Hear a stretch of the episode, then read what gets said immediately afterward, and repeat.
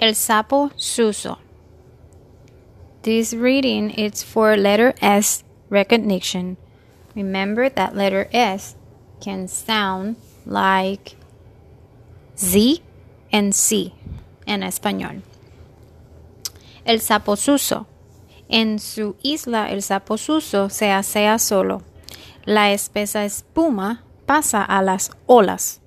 Suso pasea y se pone al sol. Ay, me aso en el suelo. El sapo suso lame un polo. So, what is el sapo suso in English? Suso is a frog. Suso the frog. Suso the frog is in his island and he's taking a bath. The foam of the beach passes through the waves. Suso is taking a walk. I think he's just more hopping, right? Y se pone al sol. Se pone al sol means he's taking a suntan.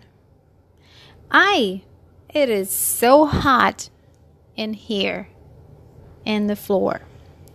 El sapo Suso, Suso the frog, it's eating an ice cream.